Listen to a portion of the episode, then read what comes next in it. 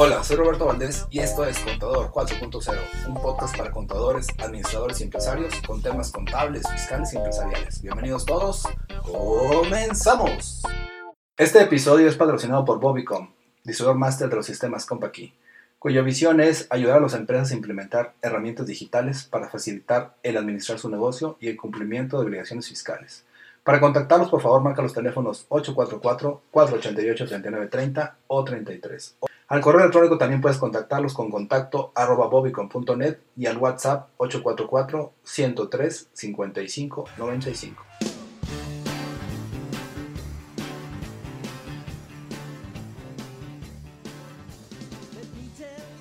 Buenas tardes, ¿cómo estás? Gracias por acompañarnos, secretario fiscal digital. El programa que tenemos para el día de hoy es comentarios sobre bloqueo de cuentas bancarias, así como retención de IVA en servicios de mantenimiento y finalmente impuestos sobre hospedaje eh, en Coahuila a través de plataformas digitales. Como ustedes ya, algunos de ustedes ya me conocen, mi nombre es Roberto Valdés, mi empresa es Bobicom y nuestra visión es ayudar a las empresas a implementar herramientas digitales para facilitar cómo puedan cumplir con obligaciones fiscales y cómo administrar sus negocios. Para esto nos hemos asociado con el contador Jorge Ajax, quien comparte esta visión. Contador, buenas tardes, ¿cómo estás? Hola, Robert, muy buenas tardes. Buenas tardes a todos nuestros eh, seguidores por ahí que ven por estas plataformas. Una disculpa que la semana pasada sí se complicó un poco el trabajo, este, no hubo emisión, pero aquí estamos de nuevo, Robert. Excelente, contador. Como ustedes ya saben, este programa lo denominamos Criterio Fiscal Digital debido a que lo hacemos en base a una columna que el contador tiene en el diario de Coahuila que se denomina Criterio Fiscal. Y pues básicamente, como dice el contador, lo que queremos hacer es plasmar en plataformas digitales, hablamos de Facebook, hablamos de, de YouTube y ahora también en, en, podcast, eh, estos temas para que ustedes tengan una opción adicional, además del diario de Coahuila, para leer esta información o tenerla a la mano. Les recordamos que el contador tiene en podcast, en, Spotify pueden buscar el podcast que se denomina Criterio Fiscal Digital, donde todos estos programas que vemos aquí eh, en vivo se graban y se suben a esa plataforma. Por mi parte, yo en particular tengo un, un, programa también en podcast que se denomina Contador 4.0, que además de los temas que vengo aquí, veo aquí con el contador, que son temas fiscales, también veo temas de, de sistemas compact, que obviamente yo soy distribuidor de estos sistemas, y temas adicionales, por ejemplo, como STPS, que es el tema que traemos de actual, es el tema de, de la, de, la NOM, de la NOM 35 a través de herramientas compact. Pero bueno, no sé qué te parezca, contador, si, si iniciamos el programa con pues el, primer tema que es comentarios sobre bloqueos de cuentas bancarias o tienes alguno que quisieras ver en especial. No, no, pues eh, eh, vamos a comentar este tema eh, eh, que fue el, precisamente la publicación del lunes pasado en el diario de Coahuila, la columna de criterio fiscal. Y básicamente, bueno, es un comentario por ahí por el, tema de bloqueo de cuentas bancarias, que sabemos que en un momento determinado las autoridades fiscales, tanto el SAT como el Seguro Social, Infonavit, eh, en algunas ocasiones este, las eh, autoridades locales de finanzas del Estado pues eh, utiliza esta, esta, herramienta para precisamente garantizar pues el interés fiscal en caso de que observen ahí alguna circunstancia que amerite esta, este bloqueo de cuentas. Y precisamente es comentar que desde el 2016 hubo una, una resolución de la Suprema Corte de Justicia de la Nación eh, y eh, bueno, es una amparo en revisión, por lo tanto, pues bueno, eh, ya esto es algo que se puede, que los contribuyentes se pueden apegar. Es en razón de que hay un artículo en la Ley de Instituciones de Crédito, es el artículo 115, que pues en la misma Corte estableció que eh, pues es, una, eh, es una norma que violenta eh, pues la presunción de inocencia de los, de, pues, de, los contribuyentes y en general de, los usuarios de la banca. ¿no?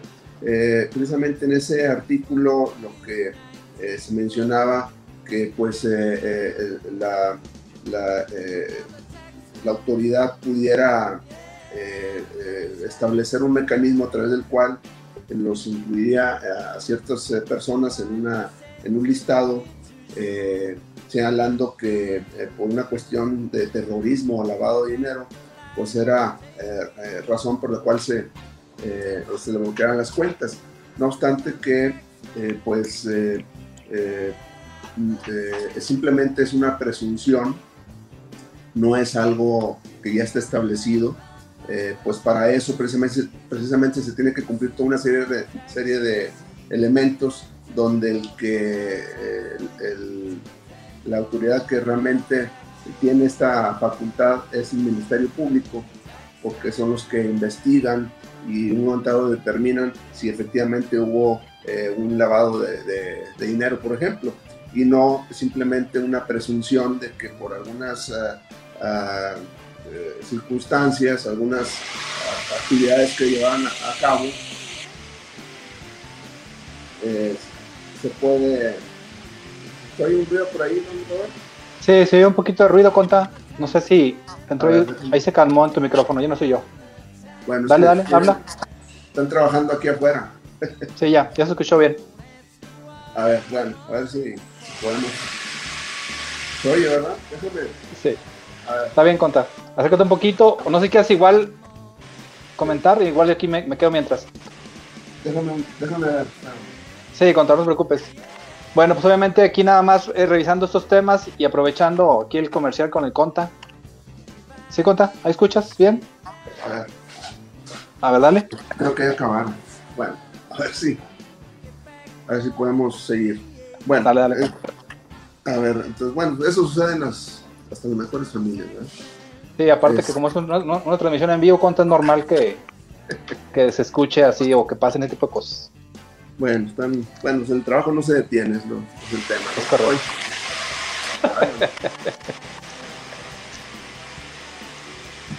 A ver ahí.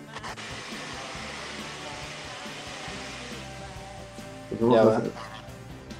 Bueno, entonces, bueno, el, tema es que aquí es inconstitucional este artículo y que precisamente las... Eh, no nos van a dejar.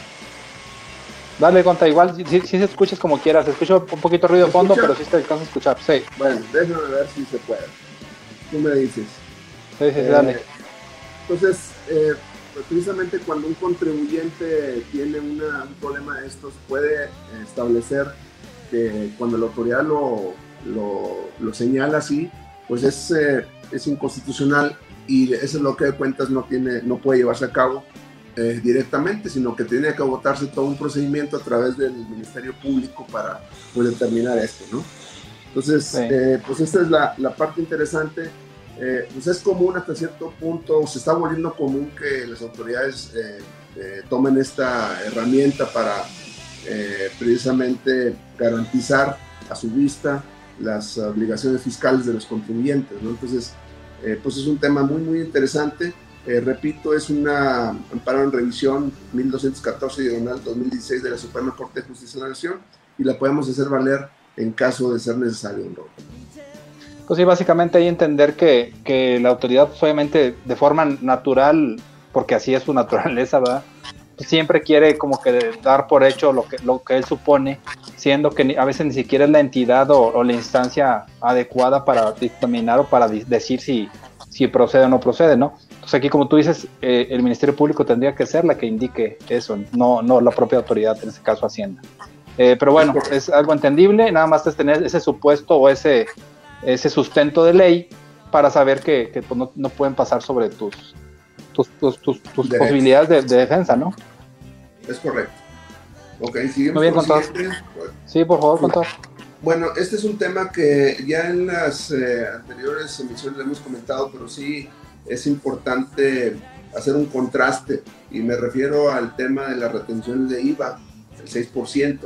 Si recordarás en unas de las emisiones anteriores, eh, estábamos este, señalando que eh, eh, hay una sección de preguntas frecuentes y empezó eh, eh, el SAT a establecer algunos supuestos en donde señalaba en qué casos sí llevaba retención y en qué casos no. Y, menciona dos casos, y quisiera contrastarlos, Robert, porque pues, si ponemos un poco de atención en esto, pues estamos hablando prácticamente de un mismo caso pero con una respuesta diferente. Eh, me refiero a, este documento que se llama Preguntas Frecuentes. Hay dos preguntas, la número 2 y la número 15. La número 2 señala que eh, da un supuesto en el cual una persona que tiene actividades empresariales como persona física eh, pues requiere el mantenimiento preventivo de sus equipos de cómputo y para ello pues se, se, señala que celebra un contrato de servicios con una persona moral donde se pone a, su disposición el personal para realizar dicho eh, mantenimiento. Eh, entonces la pregunta aquí es de que si debe llevar retención del 6% o no. La respuesta dice el SAT dice que sí, eh, toda vez que debe realizarse la retención ya que implica la puesta a disposición del personal a cuyos servicios son aprovechados directamente por el contratante con independencia de la denominación de la obligación contractual y que dicha contratante es la beneficiaria. Entonces nos dice que sí, o sea, un mantenimiento de equipo de cómputo que, bueno, tú debes estar un poco más familiarizado con esto, pero eh, bueno, estamos hablando de que eh, eh, hay contratos de este tipo de mantenimiento preventivo y correctivo seguramente también de equipo de cómputo. Aquí nos dice que sí hay retención pero en contraste, don Robert, en la pregunta número 15, dice lo siguiente, una persona moral o persona física con actividades empresariales contrata a otra para eh, que lleve un servicio preventivo y o correctivo de vehículos con los que realiza sus actividades. La pregunta es la misma, si lleva o no retención. Aquí dice que no, por, puesto ah. que no se pone eh, personal a su disposición del contratante, sino que el personal es, eh, es el recurso con el que se vale la empresa que presta el servicio de mantenimiento para cumplir con lo pactado. Esto es que no tiene el aprovechamiento directo del personal que realiza eh, los trabajos de mantenimiento, es el propio contratista. Estamos hablando pues, prácticamente de dos situaciones muy similares. Uno es equipo de cómputo y otro es vehículos. O sea, salvo esa diferencia, pues, estamos hablando de casos similares, un mantenimiento eh, preventivo o correctivo. Eh, realmente no le veo la diferencia entre que sea un equipo de cómputo y un equipo de vehículo o un, o un vehículo, un equipo de transporte. Entonces, realmente estamos viendo que eh, ante una misma situación, la autoridad está opinando diferente y en el mismo documento, o sea, estamos hablando de la pregunta, vuelvo a repetir, la pregunta número 2 y la pregunta número 15, en donde pues eh, creo que desde mi punto de vista se contradice, o una de las dos está equivocada. Es que lo contestaron dos personas diferentes, contador. ¿Perdón?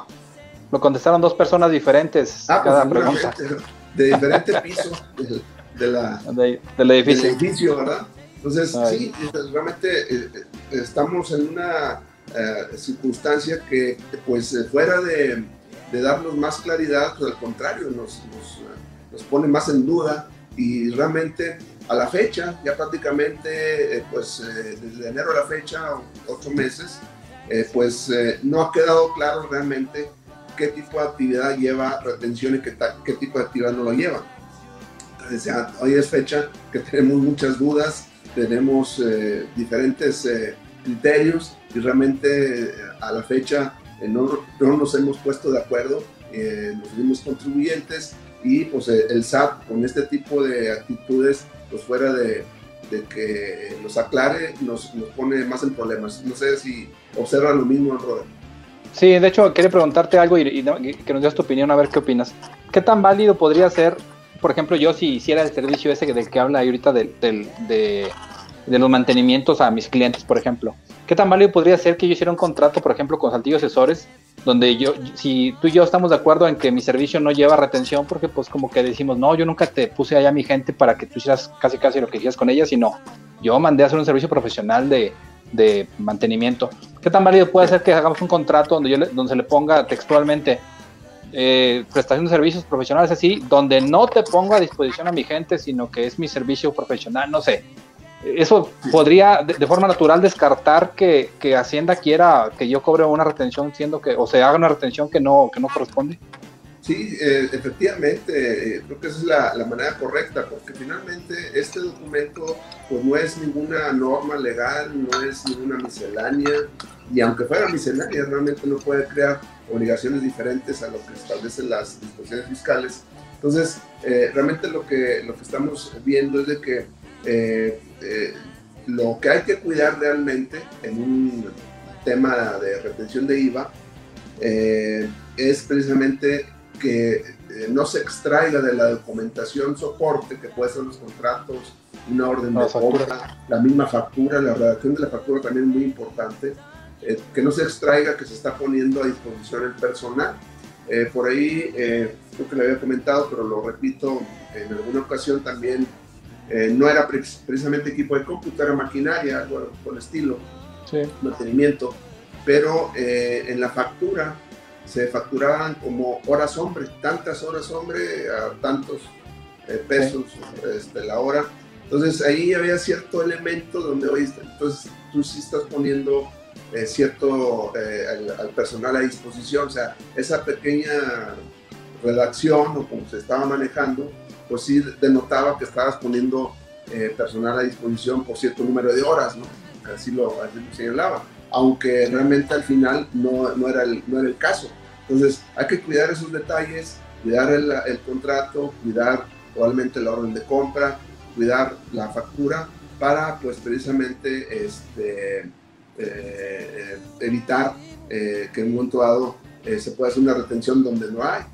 realmente se debe estar reflejando en lo que es las empresas outsourcing, ahí creo que no hay ninguna duda, y realmente no extenderse a todos los servicios en general ese es el problema que realmente estamos viendo y que eventualmente pues es lo que se, se, se pretende eh, eh, comentar aquí en este, este programa para que pues tengamos un elemento adicional para eh, resolver temas similares. Es correcto. Conta, bueno, no sé si quieres checar ahí también en tu Facebook si hay alguna pregunta, nada más y complemento. En, en ese sentido, Conta, pues obviamente entender que la autoridad el enfoque original de este tema de la retención del 6% era 100% el outsourcing. Eh, sin embargo, entre comillas, está, se ha estado advirtuando porque esa frase eh, incómoda, entre comillas, de, que se ponga a disposición, pues casi casi que juega interpretación.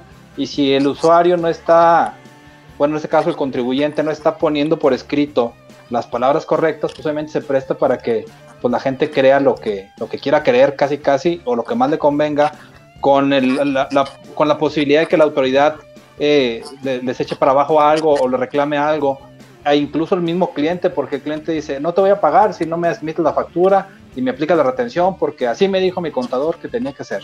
Entonces, ese tipo de situaciones son complicadas, pero otra vez se está desvirtuando porque el enfoque original siempre ha sido el tema del outsourcing, ¿no? Sí, es correcto. Yo creo que también ese, ese tema es recurrente porque las grandes empresas pues son las que tienen el sartén por el mango, ¿no? Y precisamente ellos cuidan sus intereses y muchas veces pues eh, eh, se sobrepone eso a cualquier disposición. Entonces, pero es un tema abierto, ¿no, Robert? Creo que vamos a seguir discutiendo este tema por un buen rato. Bueno, contador, no sé si quieras, eh, el, último tema que tenemos aquí en listado es el tema de impuestos de hospedaje en Coahuila por plataformas digitales. Sí, bueno, aquí es un, un tema poco técnico, pero voy a tratar de explicarlo. Eh, si recuerdas, don Robert, a partir del mes de junio se estableció eh, eh, o empezó el, nuevo régimen de plataformas digitales que prevé una retención tanto de impuestos de renta como de IVA. aquí el tema tiene que ver con el impuesto sobre hospedaje, porque a la par de esta modificación en las leyes federales, eh, eh, donde, bueno, precisamente se estableció en la ley de impuesto a la renta, la ley de IVA, este nuevo régimen de las plataformas digitales, pues eh, en la retención que hace mención estas leyes, pues solamente se enfocan a estos dos impuestos, al ICR y al IVA. Pero la pregunta sería, don Roberto, oye, ¿qué pasa con los demás impuestos? Sobre todo en este caso, un impuesto estatal que es el impuesto sobre hospedaje y amplío el, el, el, panorama, ¿no? porque la pregunta sería, oye, eh, si va a haber una retención de ICR o un IVA, estamos hablando de aplicaciones donde se lleva a cabo precisamente eh, la, eh, la, operación de pues, el servicio de hospedaje a través de aplicaciones como Airbnb, que es uno de los más conocidos, ¿no? Estamos enfocándonos a ese, ese caso. Hay otros, obviamente pero en este caso, Robert, el, tema es de que también hubo un cambio en las leyes estatales, en el impuesto sobre hospedaje estatal. Eh, por ejemplo, en el artículo 34 de la ley de Hacienda del Estado, eh, se establece que eh, las cuando hay una persona física o moral que actúe como intermediaria, promotora, facilitadora, debe retener y enterar el impuesto. Estamos hablando del impuesto sobre hospedaje, estamos hablando de un 3%. Entonces, les está estableciendo una obligación a los intermediarios, promotores o facilitadores para retener y enterar el impuesto. Y también eh, esto lo rematamos, don Robert, en el artículo 38 de la misma ley, donde eh, se establece que las personas físicas morales que son intermediarias, promotoras o facilitadoras, que tengan que, eh, que retengan el impuesto, deben enterarlo mediante una declaración, o sea, tiene que retención y entero. Y finalmente, una disposición en el artículo 39, en la fracción cuarta, donde se obliga a solicitar su inscripción en el registro estatal de contribuyentes a las personas físicas o personas morales que son intermediarias, promotoras o facilitadoras que retengan este impuesto. Entonces, aquí estamos viendo que cuando se utiliza este tipo de, de plataformas, que ya más o menos nos quedó claro que hay una retención de ICR e IVA, pues eh, estas disposiciones federales no incluyen la retención del impuesto sobre hospedaje. Esa la tenemos que hacer en adición a lo que señala la ley federal, que es la ley de impuesto de la renta y la ley del IVA. Entonces, eh, esta parte creo que no se ha observado de, manera debida porque el hecho de que eh, en las leyes federales no establezca una obligación de retención del impuesto local no quiere decir que no se tenga que hacer. Entonces, aquí lo, lo que vemos, don que aquellos que caen en el supuesto de la ley eh, eh, de Hacienda en el caso del impuesto de hospedaje y que se haga a través de estas plataformas que son intermediarias o promotoras de, este tipo de servicios, pues tienen que hacer la retención del impuesto sobre hospedaje, aun y cuando, insisto, la ley federal no lo señale. Entonces, creo que es una parte que probablemente se esté escapando eh, o, no, o se está entendiendo de manera diferente y pues sí sería bueno eh, aclarar este punto porque, bueno, sobre todo aquellas eh, personas que eh, utilizan este tipo de plataformas para prestar un servicio similar al, hospedaje. Entonces, creo que este tema podemos ampliarlo, pero por lo pronto es un dato informativo importante, don Robert. Bueno, de hecho, aprovechando cuanto me gustaría que, que, aquí compartiera sus datos de contacto por si se ocupa por parte de alguien que, que presta sus servicios, pues obviamente algún tema de asesoría o algo así. Claro, Sí, eh, pues me pueden mandar algún correo electrónico, jayax.com.mx. Eh, me pueden mandar también ahí algún mensaje vía este, WhatsApp. Eh, me pueden mandar también un mensaje a través de Facebook o en el Twitter también, arroba Santillo. Ahí lo tienen ustedes en la, en la pantalla. Este, y pues cualquier cosa estamos ahí a las órdenes. Sí, recordar que ustedes lo encuentran en Facebook como Jorge Ajax y que también lo, pueden encontrar su, su, podcast dentro de Spotify o algunas otras plataformas como Anchor, de, que son plataformas de podcast, eh, como criterio fiscal digital. En lo particular, también aprovechando el anuncio contador, recordarles que quedan pocos, ya está, el 23 de octubre termina el plazo para la segunda etapa de la implementación de la norma 35 relacionada con riesgos psicosociales, ya estamos a 20 de, agosto, prácticamente faltan dos meses. Entonces eh, aprovecho también aquí para pasar los datos de nosotros. Eh, me pueden encontrar en Facebook como Jesús Roberto Valdés Padilla. Eh, el, WhatsApp es 844-162-3159. En el podcast de Contador 4.0 tenemos ahí una plática relacionada con la NOM 35, contador que nos apoyó y la licenciada Lorena que es experta en la implementación de la norma y fue con la que nos, especializamos nosotros. Entonces los invitamos a que si ustedes el día de hoy aún no están cumpliendo con la norma, pues obviamente nos busquen para poder apoyarlos y, tratar de, encontrar soluciones para que su empresa esté cumpliendo cabalmente. Las multas, contador, por no cumplir con la, con la norma pueden llegar entre 400 mil hasta 300 mil pesos, hasta 3 millones, perdón, dependiendo literalmente del tamaño de la empresa y de la cantidad de trabajadores pues, obviamente sí son cantidades muy importantes que si no se hace algo, pues pueden repercutir en las empresas, ¿no? Sí, eh, hay gente que un comentario adicional que tiene que ver con eso, eh, por una, un cuestionamiento de una empresa. Eh, eh bueno, cuestión de, de horarios, de esos que trabajan, creo que 24 por 48. ¿Eh? O 12 por 24 y cosas por el estilo. Una cosa así. Eh, pues estaban comentando de que eh, podría este, caer en algún tipo de, de circunstancia que no cumpla con la norma, ¿no? Porque pues, ese tipo de horarios puede ser pues estresante, pues no sé si sea, la palabra técnica, y este, pues hay que cuidar sus detalles, no sé si has tenido ese caso, te han preguntado. Sí, de hecho tenemos una, por ejemplo, una empresa de vigilancia que trabaja 24 por 48, es decir, 24 horas continuas por 48 de descanso.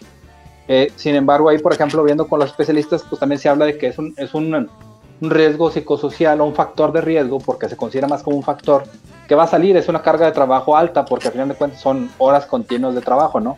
Entonces, obviamente, parte de la asesoría que se está buscando o que se, o que se otorga por parte de los especialistas, en este caso con las personas que estamos trabajando, pues es el tema de encontrar soluciones. Es un hecho que no porque la empresa o no porque salga ese factor se tiene que cambiar el horario. ¿A qué voy?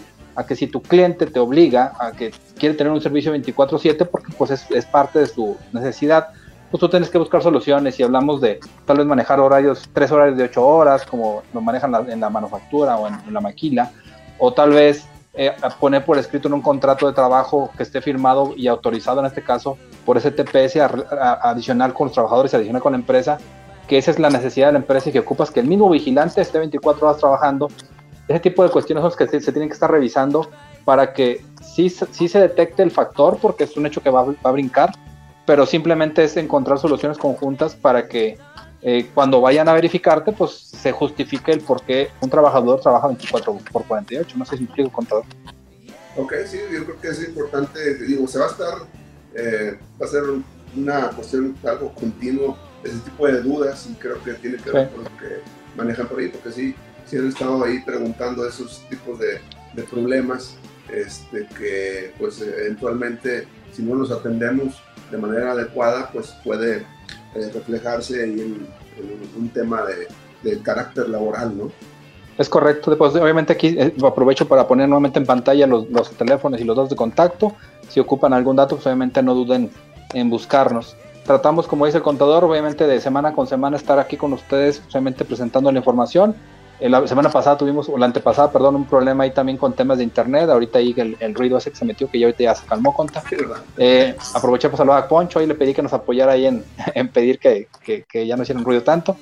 Eh, y pues obviamente es eso. También a las personas que nos siguen, la control Laurentina, la control Carla Ibarra, eh, mi tocayo Roberto, allá Monclova, el control Mario Recio, muchos otros que por ahí nos, nos siguen, que no estamos ahorita ahí eh, conectados, pero un saludo para todos, contador. Igual usted no se tenga por ahí algún conocido que también se conecte frecuentemente.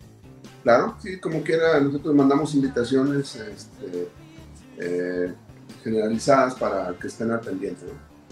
Es correcto. Recuerden que si ustedes quieren eh, recibir este tipo de notificaciones, pueden pedirle al contador que lo dé de, alta en su lista de difusión. Su WhatsApp es 844-419-2382 o también a mí 844-162-3159 a través de esas listas, además de la invitación a este programa, pues también les mandamos información recurrente relacionada con temas fiscales o empresariales. ¿Contador, algún comentario adicional? ¿Cómo, no, pues nada estar pendientes de eh, la próxima edición este, para eh, pues preparar la información y estar al pendiente pues, de toda esta información de tipo fiscal que se está generando de manera continua. Es correcto, la información fiscal prácticamente no para, contador. Ok. Un saludo a todos, contador, gracias por el tiempo, nos vemos luego, platicamos, cuídense mucho, por aquí nos escribimos y nos, leemos. Gracias, saludos. Me gustaría invitarte a escribir una reseña sobre Contador 4.0. Esto es para que más personas puedan descubrir este podcast. También te pido me sigas en redes sociales como Jesús Roberto Valdés Padilla, en mi Instagram como Bobicom o Roberto Valdés. Y que pues, obviamente nos apoyes si nos des un, un me gusta. Gracias por escucharnos y nos vemos la próxima. Saludos.